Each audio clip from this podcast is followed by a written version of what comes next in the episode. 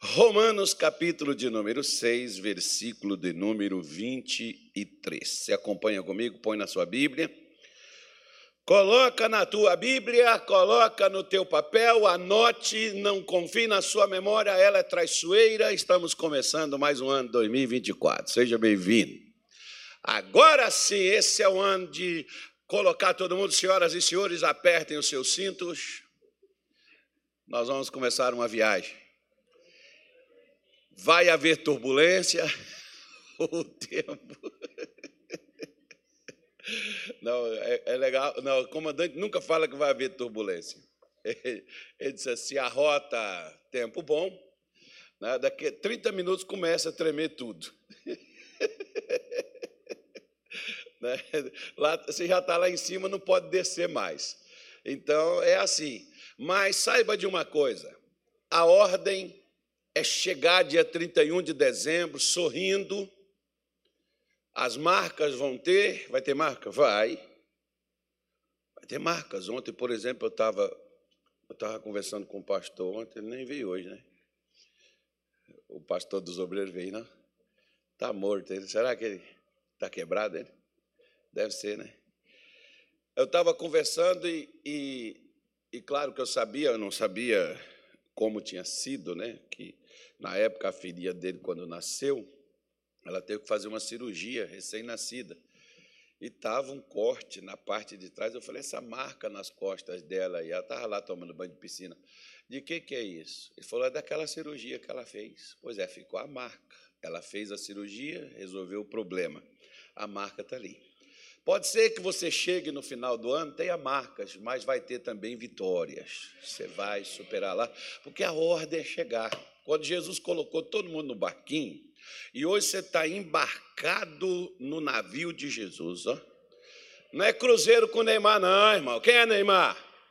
Quem é cruzeiro com Jesus, ó.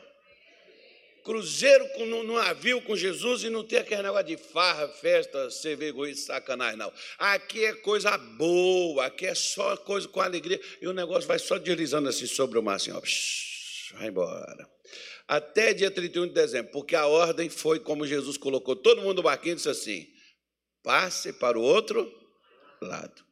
Então diga para o seu vizinho assim: a ordem é chegar.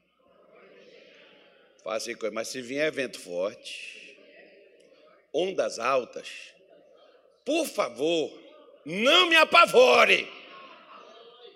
Fica quieto, irmão. Calma, vai passar, vai superar. Né? Jesus vai vir ao encontro se for necessário, vai fazer o mar acalmar, as ondas sossegar, tudo ficar bom e a gente vai passar. A ordem é passar. Então, a ordem de Deus para você é passar 2024. Não é só passar, não. Superar ele. Vai vir um negócio bom aí que vai treinar a gente bacana, hein? Vai ser um negócio assim, vai ser top demais 2024. Eu estou sentindo. Não, eu Cadê o Carloto? O Carloto tá ouvindo o camarada, até, nem mostrei o Carloto. Camarada falando assim, e não sei o que, que você se prepara com o cavalo vermelho. Qual é o cavalo? Nem lembro qual era o cavalo mais. 2024 é o ano. Eu falei, meu Deus do céu, o que esse cara está falando, meu pai eterno? Falei assim, pode vir cavalo preto, vermelho, cavalo roxo, a cor do cavalo que vier, irmão. Nós vamos montar no cavalo e passar por cima dele. Eita, glória a Deus. Hoje eu estou animado. Bora lá, diz assim, ó. Porque o salário do pecado é o quê? Mas o dom gratuito de Deus é a vida eterna por Cristo Jesus, nosso Senhor. 1992, quando eu cheguei na igreja, esse foi um dos primeiros versículos que mais trouxe ao meu coração um alento, um despertar, porque quando você trabalha, você tem direito a receber o que foi combinado com quem, para quem você trabalhou. Por exemplo, quando eu cheguei na igreja, eu cheguei com o pagamento daquele para quem eu trabalhei. Até então na minha vida. 23 para 24 anos, 24, 24, é uma coisa mais. É, mas é, não vamos levar desse tempo, né? Já passou tempo demais. Vamos, vamos diminuir mais um pouco, né? É assim, não, não deixa o tempo, não importa. Não vou falar a minha idade também, não. Ninguém sabe. Aí, aí quando eu cheguei lá, eu tinha trabalhado bastante para um camarada. E nesse meu trabalho, eu cheguei doente, o médico não descobriu o que é que eu tinha, desempregado, lascado, como diz o reverendo João Batista, a minha mulher doente e a minha filha também. Então eu cheguei bem arrebentado.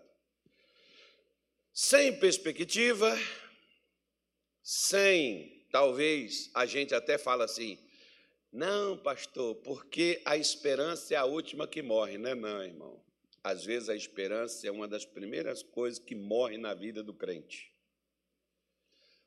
Ou na vida até da pessoa que não é crente, mas quando as coisas que você não espera está acontecendo contigo, geralmente você começa a desanimar. E você começa a questionar: por que, que isso está acontecendo comigo? Por que, que a minha vida está assim? Outros começam a dizer: Deus, por que, que o Senhor está deixando isso acontecer? Primeiro, não é Deus. Segundo, se essas coisas estão acontecendo conosco, isso é consequência do que nós plantamos, nós estamos colhendo. É uma colheita, porque plantar, mesmo que você não saiba, mas você plantou, você vai colher de acordo com as sementes do que você plantou. Não vai ter como você plantar uma coisa e colher outra. Vai ser de acordo com a espécie que foi plantada. Porque plantar é opcional, você pode plantar qualquer coisa, mas colher é obrigatório, você só vai colher o que você plantou. Então, o que Paulo está falando com a igreja de Roma é justamente essa: para quem você trabalha? Quem você trabalha vai remunerar você. Ou Jesus, por exemplo, é, para não chamar de escravo, ele chamou de servo. A quem você serve? Eu, por exemplo, servia ao pecado, porque eu vivia e andava nele. Se eu sirvo ao pecado, qual é o salário do pecado? O salário do pecado é a morte. Como é que a pessoa serve o pecado? A pessoa serve o pecado se você vive pelo que te agrada. Se você vive pelo que te agrada, pelo que você sente, pelo que você gosta, pelo que você. Alguns dizem assim: não, a vida é minha, eu faço com ela o que eu quiser. De fato é, irmão. Mas você precisa entender que haverá uma consequência de tudo que você fizer. A pergunta é: para quem que você está fazendo?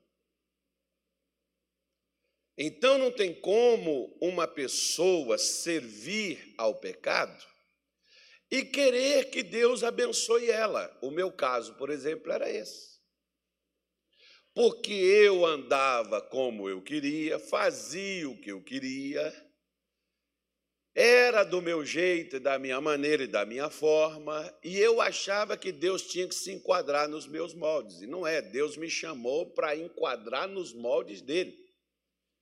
E a minha forma, os meus moldes para os moldes de Deus é completamente diferente. Eu me lembro de uma época, por exemplo, que eu estava questionando Jesus numa madrugada, que eu estava sentado na porta da minha casa, que eu não consegui dormir de tanta fome que eu estava, porque não tinha o que comer naquele dia em casa. E a pergunta de Jesus para mim foi essa: Eu vou te livrar para quê, cara? Para mim ser livre.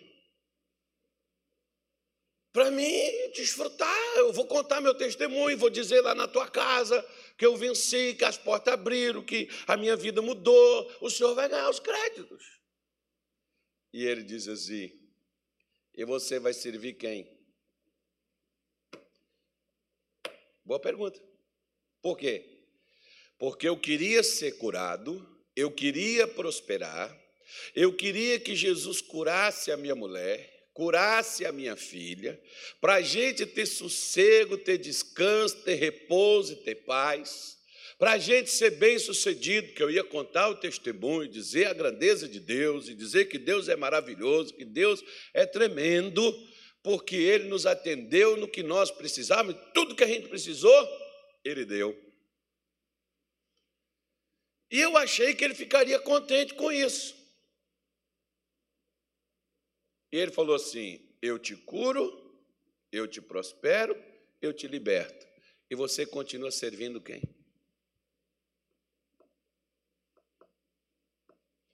Lembra do povo de Israel quando Moisés já tinha tirado eles do deserto, do Egito, estava com eles no deserto, e Deus disse para Israel: acho que é Êxodo 15, 26, uma coisa assim. Servireis o Senhor vosso Deus, e Ele abençoará o vosso pão,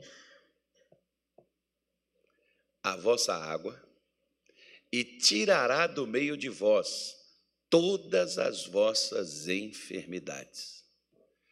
Interessante, né? Olha que eles eram escravos. Deus tirou eles mas a quem que eles ainda estavam servindo? Ainda tinha, e eles precisavam e necessitavam de pão, né? vamos falar, a comida, a paz, né? a alma, a água, o sossego, o repouso, o descanso, eles precisavam disso. E eles tinham problema de saúde. Porque, meu irmão, não é porque você está na igreja, porque você agora é crente, que você não fica doente. Talvez você vai enfrentar até doenças mais graves. Você vai ter que enfrentar. Porque a gente não é um ferro que até o ferro enferruja. A ferrugem gruda nele. A árvore dá doença nela, ela morre do nada. Então nós estamos sujeitos, mas a questão é que Moisés disse para eles: olha, se vocês servirem ao Senhor Deus, Ele vai abençoar. O que, Moisés? O seu pão, seu alimento, seu sustento, suas provisões. Ele vai prover quando necessário, Ele vai sustentar você, Ele vai trazer para você o que você necessita, o que você precisa. Eu me equivoquei, porque está um outro versículo na minha cabeça, mas é isso aí. Ó. 23, 25. Êxodo, para quem quiser anotar.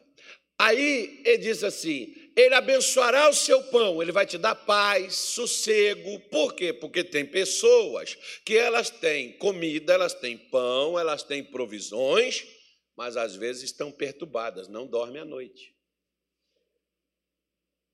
Não tem descanso, não tem sossego. A vida é um inferno apesar de você morar em Cuiabá e estar tá na sua casa. Mas tem gente que diz, pastor, minha vida parece que eu estou aqui perto do inferno. O diabo não está muito longe da minha casa, não. Porque o que acontece, eu não tenho sossego com marido, com filho, com mulher, com pai, com mãe. Às vezes, pastor, até na igreja, só acredita? Acredito, porque até o diabo vem na igreja também, irmão. Onde foi que o diabo entrou lá no meio de Jó e os outros que foram com Jó? Ele não estava lá no meio? Quando você veio hoje para a igreja, ele também veio. Ele já está colocando sono em alguns, distração em outros.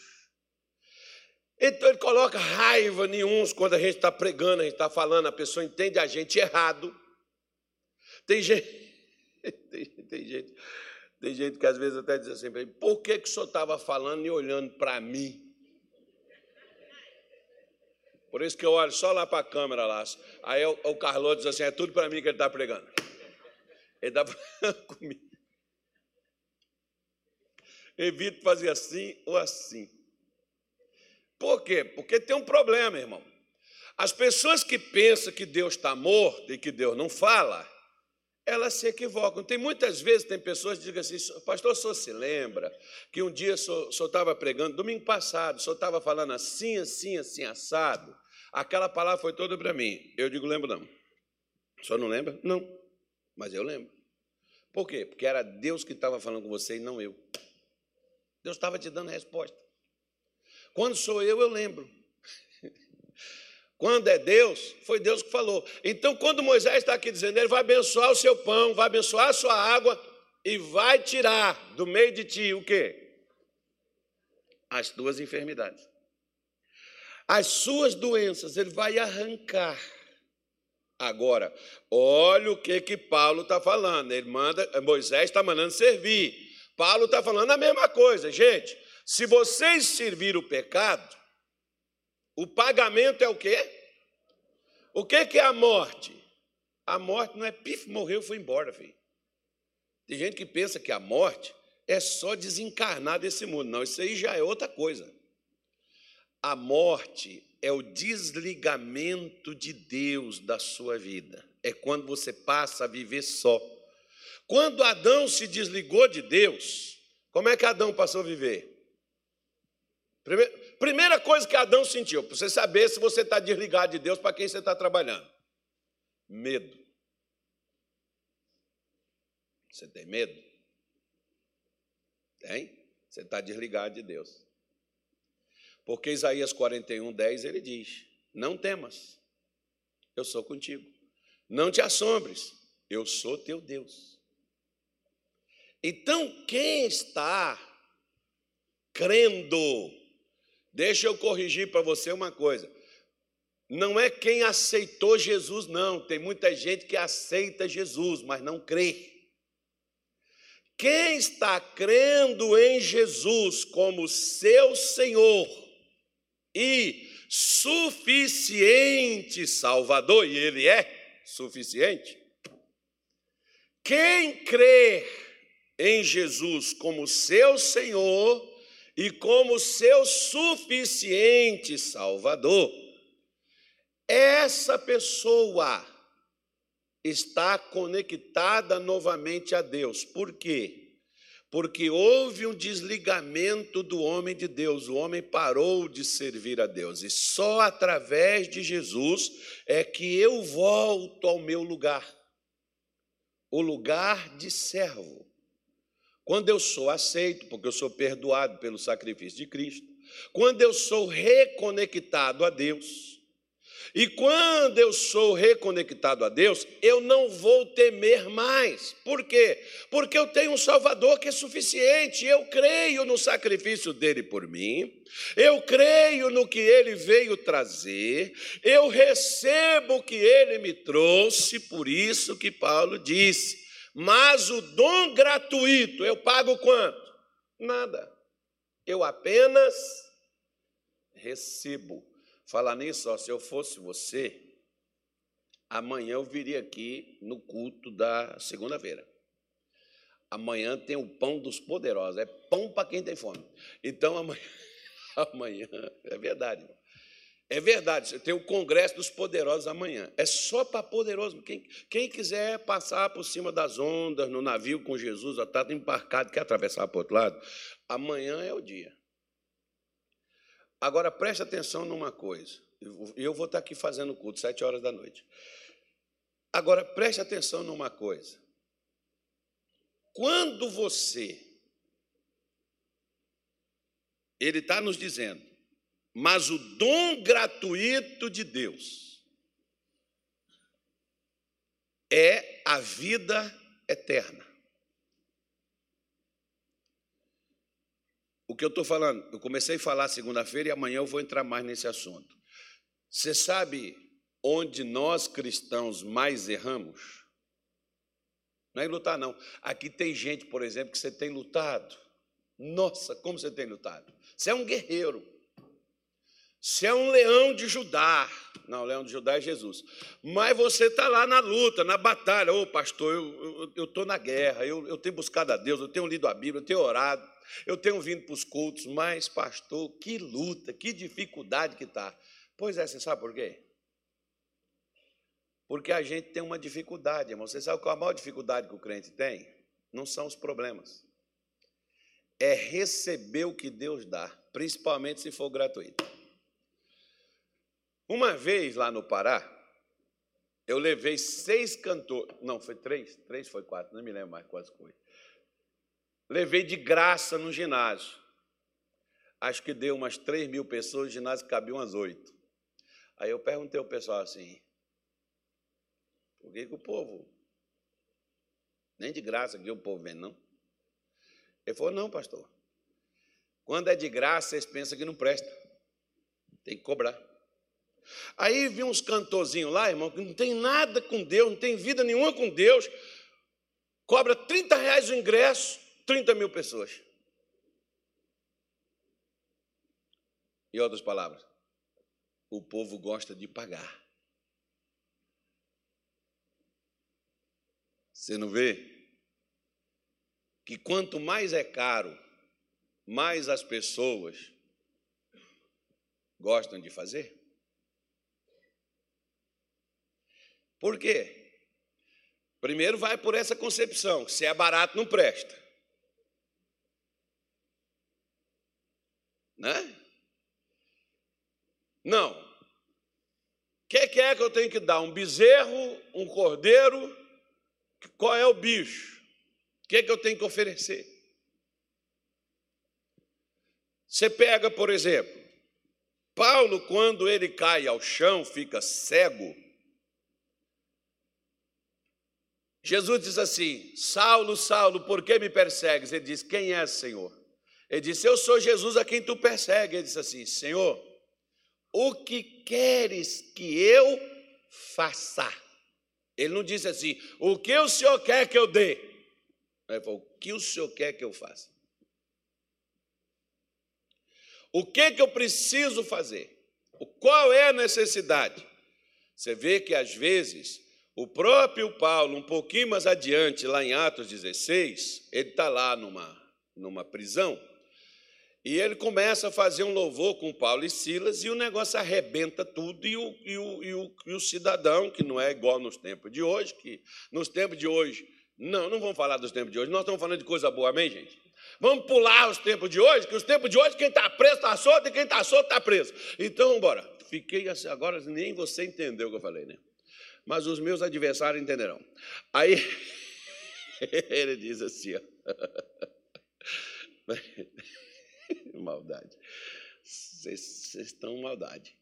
Então veja só, ele disse assim, né, o camarada vai pegar, vai se matar, e Paulo diz: Não, não, não, não tira a tua vida. Ele diz: O que, que eu tenho que fazer para ser salvo? Qual foi a resposta de Paulo para ele? Hã? O que, que Paulo diz para ele? Olha aí na tela no versículo 31, põe para ajudar aí, irmão. O que, que ele tinha que fazer? O que, que ele tinha que fazer?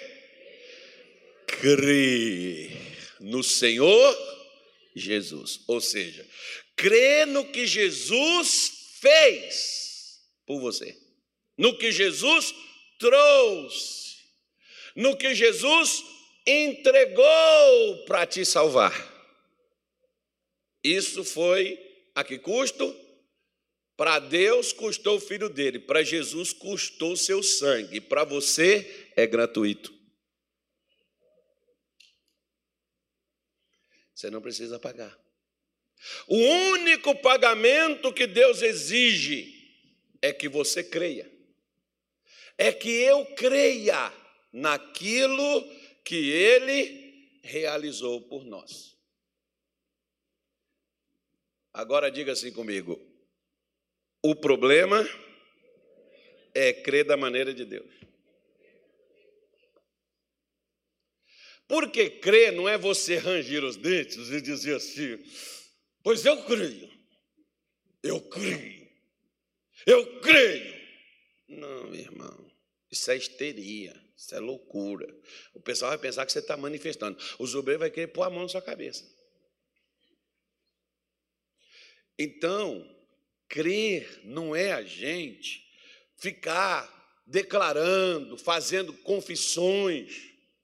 Crer é você agir de acordo com aquilo que você passou a crer.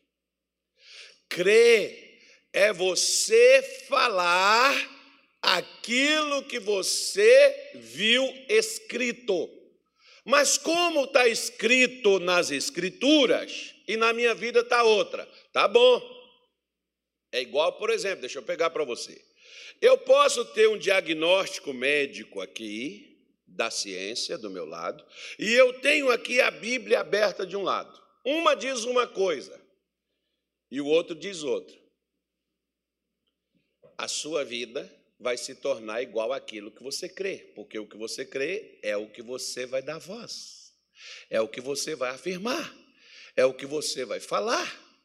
Não, pastor, isso aí é confissão positiva. Então tá bom. Vamos aqui, 2 Coríntios capítulo 3, 4, versículo 13. Bora lá. Ah, não, não estão fazendo nada, vamos ler a Bíblia, né? 2 Coríntios capítulo 4, verso 13. Paulo diz assim: E temos, portanto, o mesmo espírito de quê? Ok. Na, na, segunda carta de Paulo a Timóteo, no capítulo 1, versículo 7, diz que Deus não nos deu espírito de medo. Então, medo é um espírito. Nem Lucas 13, 10 em diante, fala da mulher que andava encurvada e não podia de modo nenhum se endireitar, a qual há 18 anos Satanás mantinha presa por meio de um espírito de quê? Enfermidade. Então nós já aprendemos duas coisas: existe o espírito do medo e existe o espírito da enfermidade. E tem outros espíritos também, irmão, porque espírito é aquilo que te dá vida. Alô? E Paulo está dizendo aqui, ó. E temos, portanto, o mesmo espírito de fé, como está escrito. Crie, por isso falei. Nós cremos também, por isso também falamos do quê? Falamos do que está escrito, porque nós cremos no que está escrito, então nós vamos falar do que está escrito escrito. Isso é o espírito de fé. Agora, você pode ter o espírito de enfermidade ou você pode ter o espírito do medo, aí, ou qualquer outro espírito. Aí é contigo. Você decide qual espírito você vai crer. Em que você acredita. Você decide. Como né, com a gente, por exemplo, pelo lado bíblico, é só a gente receber, como nós temos dificuldade de receber. É, quer ver? Ó? Deixa eu pegar aqui para você, que não está dentro das, das, das, das minhas, não está aqui dentro da lição, eu estou acrescentando coisas a você. Está né? Muito mais do que a lição. A lição tem, tem coisas que eu estou deixando que está nela e tem coisas que eu estou seguindo aqui para poder é, te falar. Tiago capítulo 1, versículo 21, vamos ler, coloca na tela, por favor, coloca na sua Bíblia, vamos lá. Olha o que, que Tiago falou com os seus contemporâneos na sua época. Digam graças a Deus. Isso, vamos embora. Posso ler? Pelo que rejeitando toda a imundícia e acúmulo de malícia, recebei com mansidão. O que, que Tiago mandou a gente receber? A palavra em voz enxertada, a qual pode salvar a vossa alma. Olha o que, que Tiago falou aí, irmão. Ó. Receba com mansidão a palavra em voz enxertada. O que, que essa palavra faz, Tiago, se eu receber ela? Ela salva a sua alma, ela cura o seu corpo. Ela te liberta do seu medo. Ela te liberta das suas culpas, dos, dos seus traumas, dos seus fracassos. Ela te liberta do sofrimento, da angústia, da tristeza, da dor. Ela te liberta do que te prende. Quando você a recebe. Você recebe ela do jeito que você está. Agora, o que, que ela faz dentro de você quando você recebe ela? Ela te muda. Quer ver? Ó? Provérbios 4, versículo de número 22. Posso ler? Estou lendo. Li. Vamos ler o 20, coloca o. Quem está aí? É o Lucas, é? É o Luquinhas. Tudo bem, Lucas? Feliz ano novo para você, não te vi. Filho meu, atenta para as minhas palavras, as minhas razões inclina o teu ouvido. Que, que ele está falando aí para a gente atentar para quem? Para as palavras dele. Não as deixe apartar dos teus olhos, guarda-as no meio do teu coração. Por que, que eu tenho que guardar? E quando eu guardo, o que, que ela faz comigo?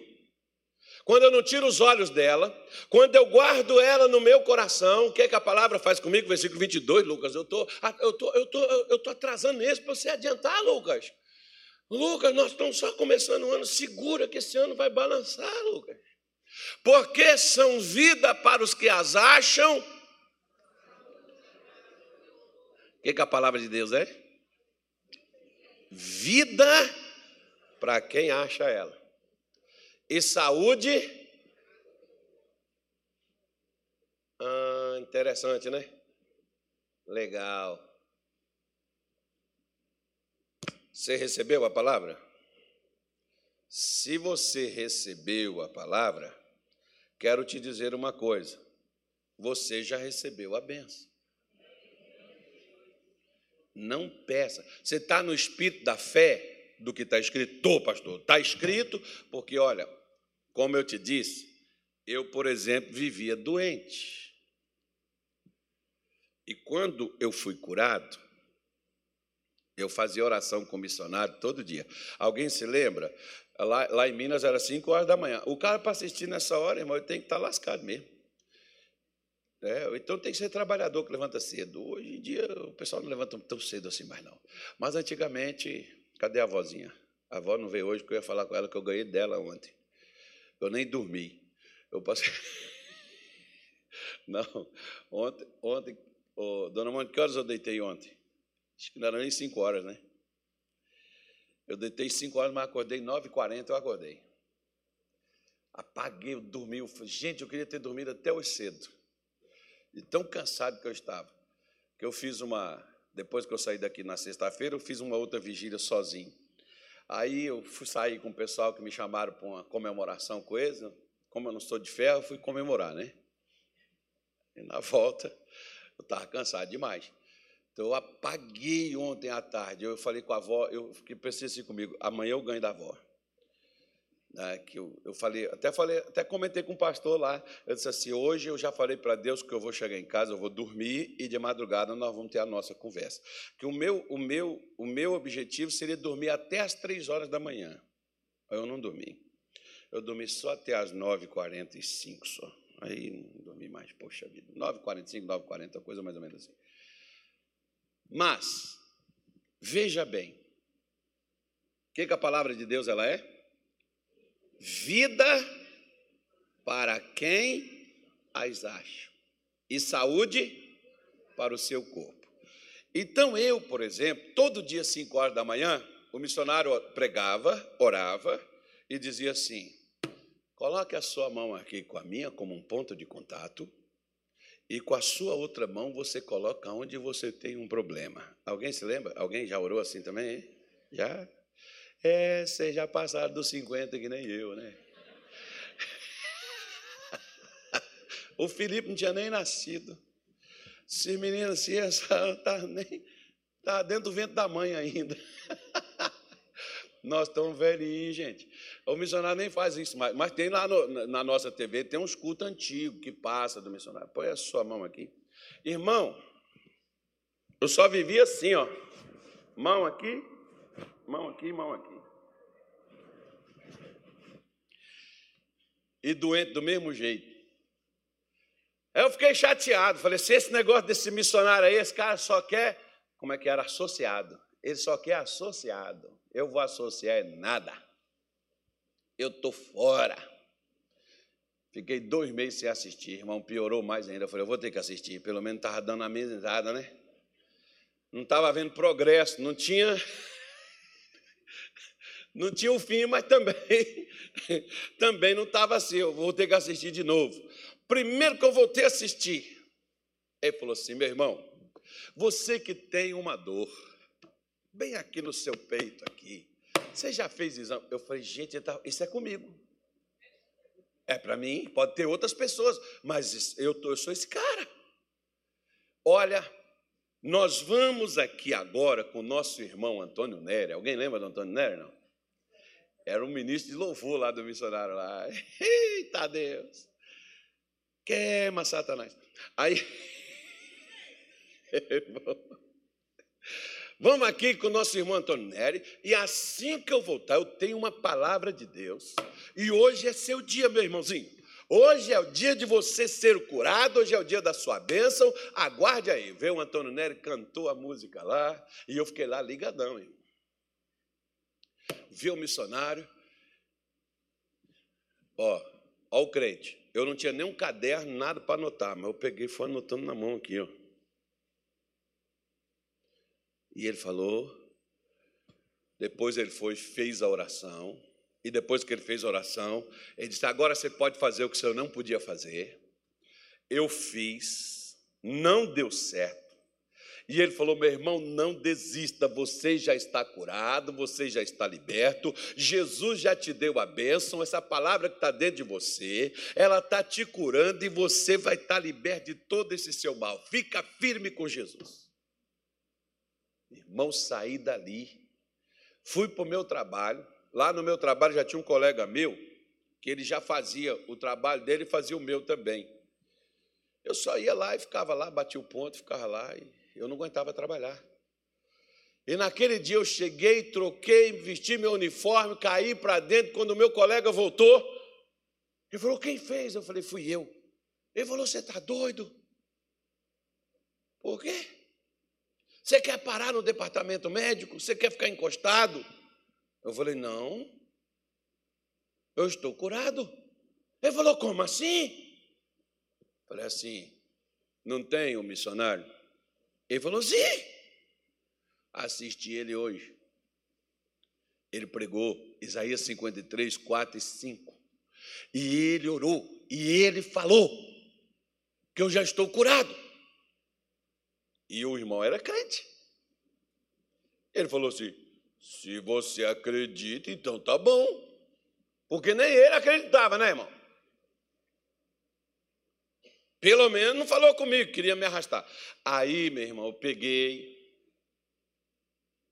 Quando escutei essas palavras, eu tinha feito todo o meu trabalho de seis horas, de oito horas, eu tinha feito em menos de duas. Aí, quando eu sentei, é aquele negócio, e começou a doer. Eu olhei, tinha uma caixa de papelão vazia, eu rasguei ela, deitei no chão. E eu comecei a contorcer no chão e ai, ai, aquele negócio parecia que ia rasgar dentro do meu peito para fora, como se tivesse alguma coisa para sair. Se fosse na barriga, era complicado, né? Nem barriga eu tinha naquele tempo, eu era inteirinho. Eu vou voltar a ser o que eu era. Desse tempo eu tenho saudade. Só do corpo, da vida não. Aí, aí eu estou lá gemendo, meus colegas vem, Carlos, vai lá, o doutor Zé Carlos está aí, vai lá que te dá um remédio. Mas já tinha doutor Zé Carlos, irmão, quantas vezes? Vou não. Eu estou curado em nome de Jesus. Os caras olharam para mim, quê? Eu estou curado em nome de Jesus. E os caras. Está doido. Está doido. Chegou a hora de ir embora.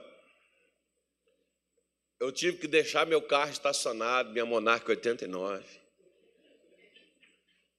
Fui de ônibus. Para subir no ônibus, meu irmão, teve que um pessoal me ajudar a subir, para descer do ônibus.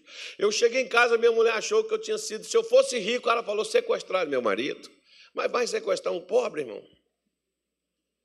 Porque eu gastei três, quase três horas do ponto do 11, que é cinco minutos até na minha casa, para poder chegar em casa caminhando. E quando eu cheguei em casa, eu chegando, ela falou assim: Está assistindo bem? Falei assim: só me dá um banho, eu não aguento nem tomar banho sozinho.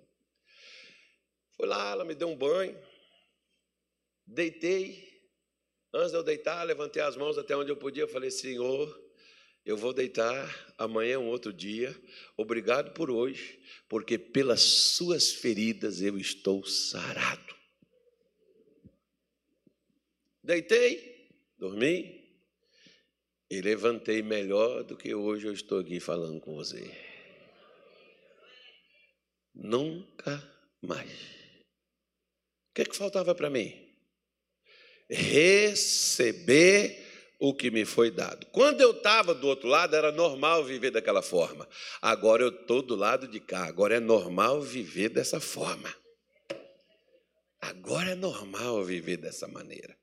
Por isso, meu irmão, é que ele diz: Mas os que recebem a abundância da graça, o dom da justiça, se você recebeu, você tem o direito de viver conforme o que você recebeu. Porque sabe onde foi que Jesus te colocou? Efésios capítulo de número 1, versículo de número 20. Olha o que que Paulo falou aí, ó. Paulo diz assim: que manifestou-se em Cristo, ressuscitando-o de dentre os mortos, né? ressuscitando dos mortos e pondo a sua direita nos céus. Calma aí, Lucas. Calma, Lucas. Deixa outro versículo. Isso. O poder de Deus não entrou em Jesus e tirou ele do mundo dos mortos e colocou ele assentado à direita de Deus Todo-Poderoso? Sim ou não? Ok.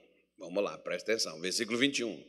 Ele diz assim: ó, acima, onde é que Jesus está?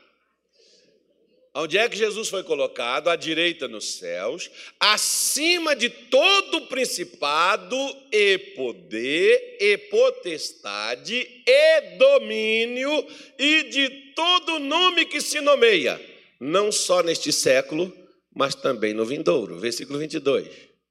E sujeitou todas as coisas aos seus pés, sobre todas as coisas o constituiu como cabeça da igreja. Agora coloca Efésios 2, versículo 4 para mim. Vamos terminar aqui agora. Vamos terminar. Mas Deus, que é riquíssimo em misericórdia, pelo seu muito amor com que nos amou. O que, que ele fez? O que, que ele fez? Versículo 25, não, versículo 5, irmão, isso. Estando nós ainda mortos nas nossas ofensas, o que, que ele fez? Nos vivificou juntamente com Cristo pela graça sois salvos. Agora calma aí. Calma aí. Nós não estávamos mortos? Sim ou não? O que que Deus ele fez por nós? Nós que passamos a crermos em Cristo, o que que Deus ele fez por nós?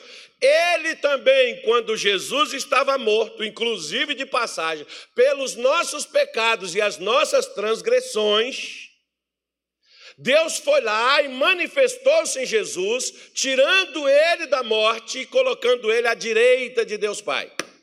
Se eu recebi e creio nesse Jesus, o mesmo poder que entrou nele, levantou ele dos mortos e colocou ele à direita, acima de principados, potestade, domínio e poder, esse mesmo poder também entrou em mim.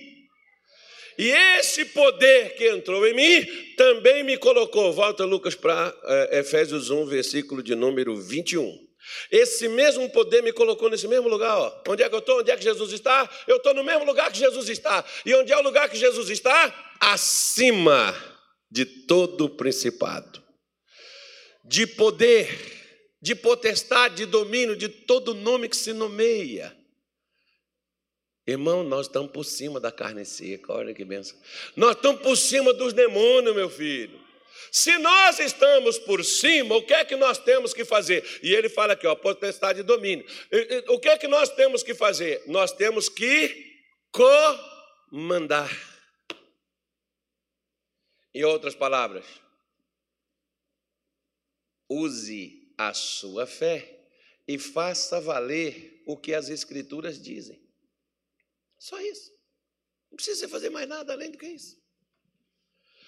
Use a sua fé e faça valer os seus direitos, ou seja, exija o cumprimento do que Deus ele fez. É de Deus, pastor? Não. Você não tem que exigir de Deus. Você tem que exigir de quem te prende, de quem te segura, de quem tenta te amarrar, de quem tenta infernizar a tua vida, de quem está te atingindo, seja com tristeza, dor, seja com doença, seja com praga, moléstia, miséria, maldição, sofrimento. Você tem que virar e dizer assim: se eu estou acima, é para que eu possa estar no comando. Então você comanda o que está abaixo, porque tudo que te aflige, porque tudo que te faz sofrer, Lucas 10, 19, para a gente poder terminar, para você não esquecer, Jesus disse assim: ó, Eis que vos dou poder para pisar serpentes e escorpiões em toda a força do inimigo, e nada. Ele deu poder para quê? Para mim ficar falando assim, Senhor, olha só, olha como é que eu orava, ó.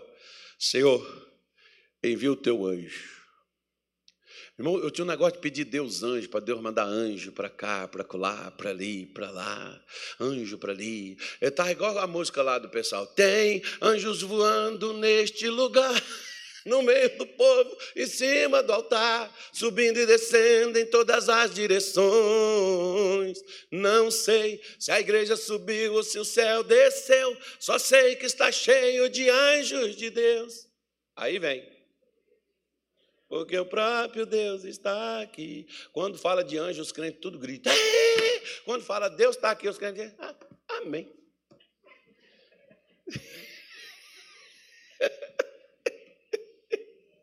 Não é verdade? Os crentes estão mais empolgados com anjo do que com Deus, irmão. Então, então perdão, eu tinha que fazer essa brincadeira. Aí os crentes pegam, né? E fica fazendo isso daí. Só que eu preciso somente entender o seguinte: Deus me deu poder para pisar em serpentes e escorpiões e toda a força do inimigo e nada vos fará dano algum. Eu posso estar sendo dominado, o inimigo pode estar me causando dano. Não que ele tem o direito de fazer, mas porque eu não estou exercendo o que cabe a mim. Não faz sentido você ficar pedindo para Jesus fazer o que Jesus já fez. Se Jesus já fez, meu irmão, faça valer o seu direito. Por isso, é que nós que cremos, não vou falar nós que aceitamos Jesus, não, porque tem gente que aceita Jesus, mas não acredita nele. Tanto é que tem gente que aceita Jesus hoje, amanhã não está mais na igreja. Então, esse negócio de aceitar Jesus, esse negócio de clube do salvo, isso é muito relativo. Na, você tem que ser aquela pessoa que crê. Você creu? Ele te deu o poder. Se o poder está com ele, por que você está pedindo para ele mandar anjo, mandar isso, mandar aquilo? Exerça o poder que ele te deu. E toda a força do inimigo, controle o inimigo. Ele te deu poder para controlar o inimigo e colocar o inimigo no lugar onde ele deve estar.